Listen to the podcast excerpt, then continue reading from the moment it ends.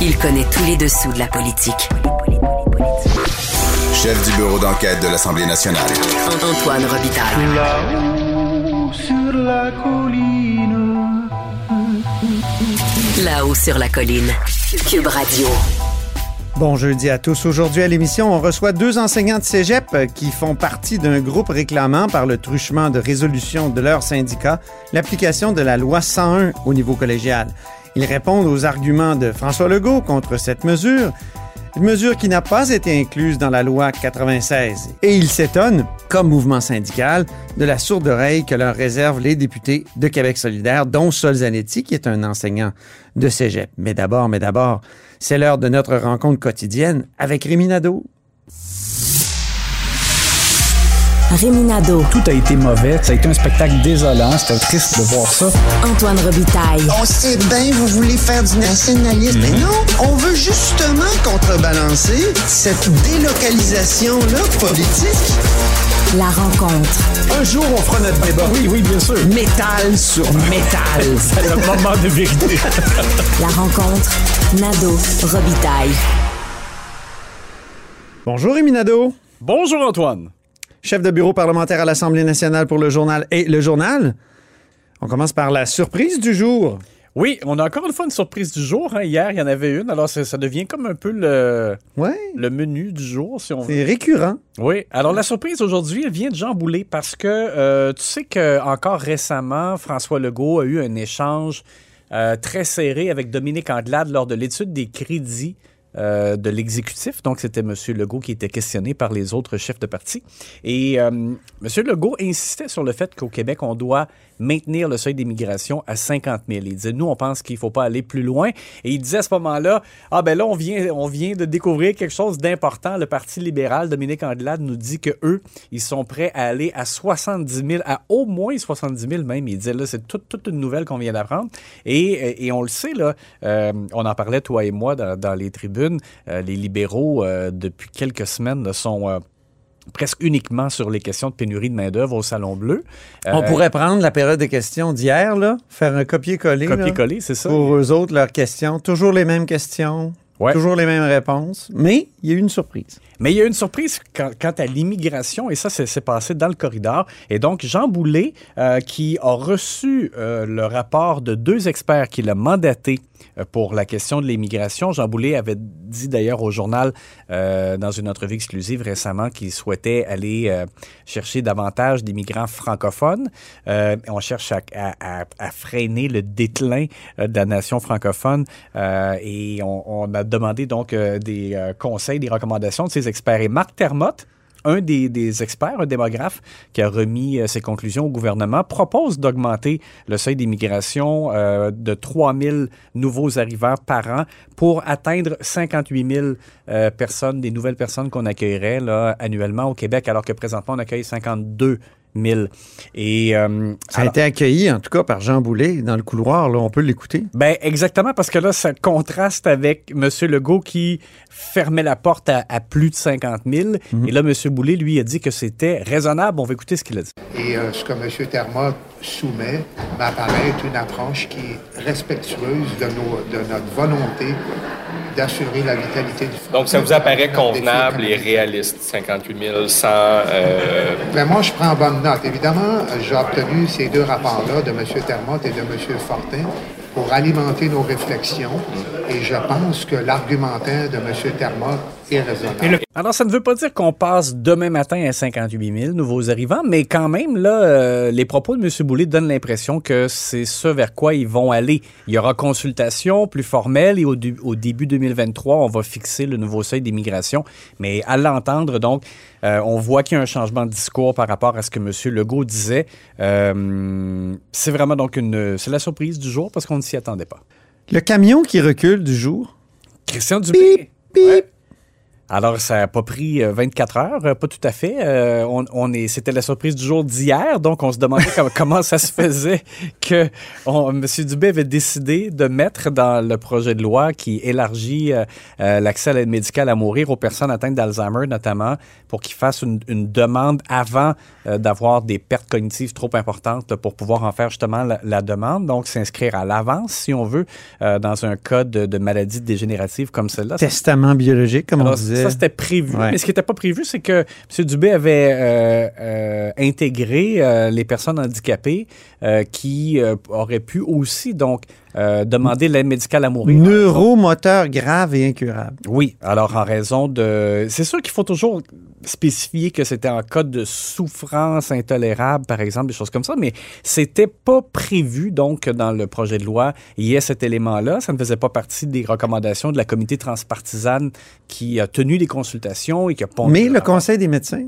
Oui, et, et je comprends, je comprends un peu... le Collège des médecins, pardon. C'est ça, je, je comprends la position des médecins qui, eux, euh, se fient aux décisions qui ont été rendues à la suite de, de jugements là, de la Cour C'est ça. et qui se disent, ben, euh, on, on comprend donc euh, c'est pas uniquement limité euh, aux personnes, par exemple, atteintes d'Alzheimer. Donc là, il, se trouvait peut-être un peu comme entre l'arbre et l'écorce. Alors, soit, ça veut, ça veut dire qu'il faudra probablement donc avoir ultimement ensuite cette autre réflexion-là, mais pas de façon précipitée euh, dans le cadre d'un projet de loi qui vient Ouais, juste... Les oppositions étaient vraiment furax hier. Exact, parce que là, pas dans, dans le cadre d'un projet de loi qui vient juste d'être déposé et qu'on veut adopter d'ici la fin de la session. plus- de- ça- je veux dire, ça fait plusieurs fois que Christian Dubé dépose des projets de loi qui sont vraiment pas ficelés. Oui, comme 61. C'est- 61, mais aussi l'autre projet de loi sur la fin de l'urgence sanitaire. Ouais. Euh, il a dû reculer le lendemain. Et Euh, oui, il y a un et problème de préparation là, dans son équipe, je pense, des projets de loi.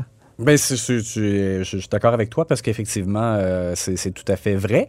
Et, euh, et dans ce cas-ci, je comprends un peu M. Dubé qui disait, ben nous, euh, on écoutait les médecins, sauf qu'en même temps, c'était clair que les partis d'opposition allaient être surpris du fait qu'on a intégré cet élément-là. Alors, il a décidé de reculer sagement. Alors, je pense qu'il faudra donc avoir la discussion, mais dans une autre étape. Et, et- et c'est correct, je pense, de, dans, le, dans, dans un sujet aussi délicat, aussi fondamental, qu'on avance morceau par morceau. Euh, il faudra donc voir euh, par la suite, dans la prochaine législature, si on va plus loin, de quelle façon on va plus loin, mais le faire de façon réfléchie. Alors, M. Dubé, donc, a été le, celui qui a, qui a fait le recul aujourd'hui. Passons maintenant à l'analyse sportive de la période de questions. Pardon.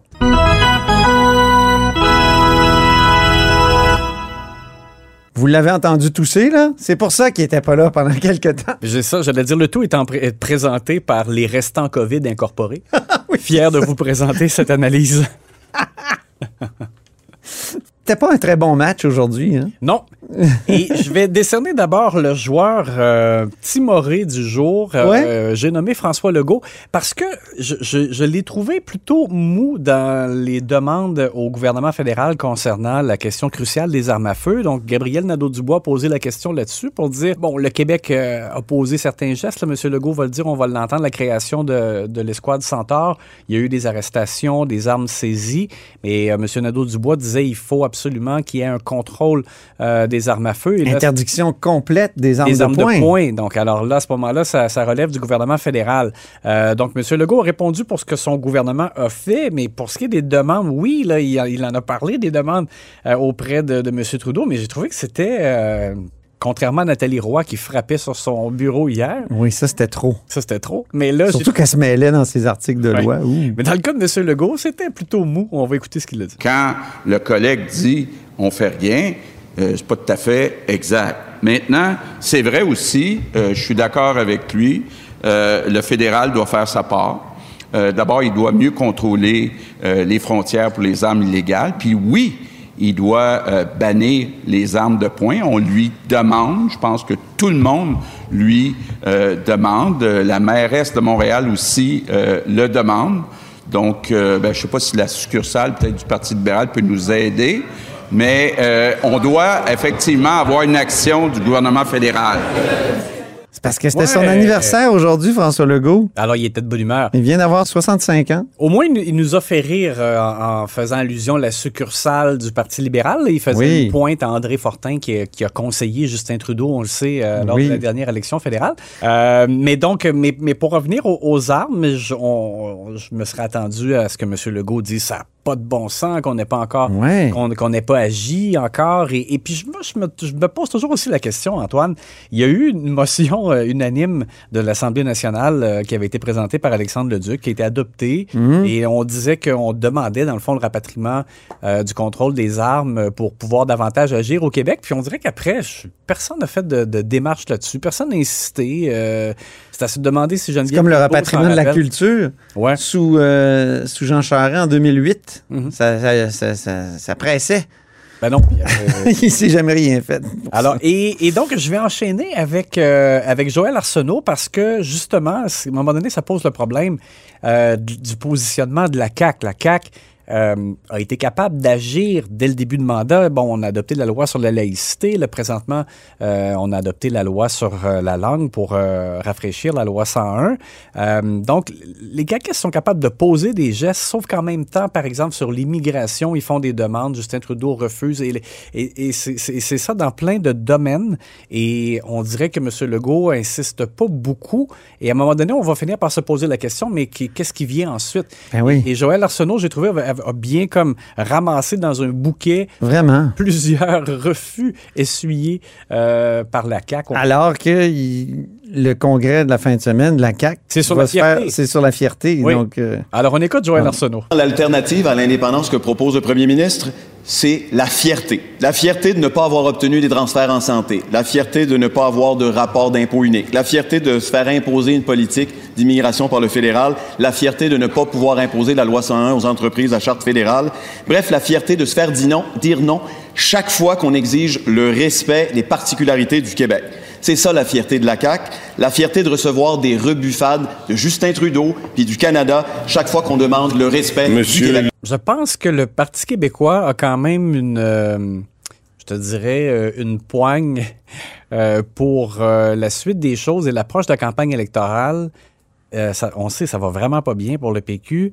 Euh, et, et leur façon de, de convaincre les gens, je pense encore, de, de montrer leur pertinence, ce sera un peu de, de, de- de présenter ça. Je pense qu'ils auront un, un rôle à jouer pour dire, nous, on sera les, les gardiens, par exemple, de, euh, de la surveillance, je dirais, du gouvernement caquiste pour qu'il demeure proactif, pour qu'il ne, qu'il s'effondre pas, qu'il ne s'écrase pas après moult refus Mhm. de la part du gouvernement fédéral.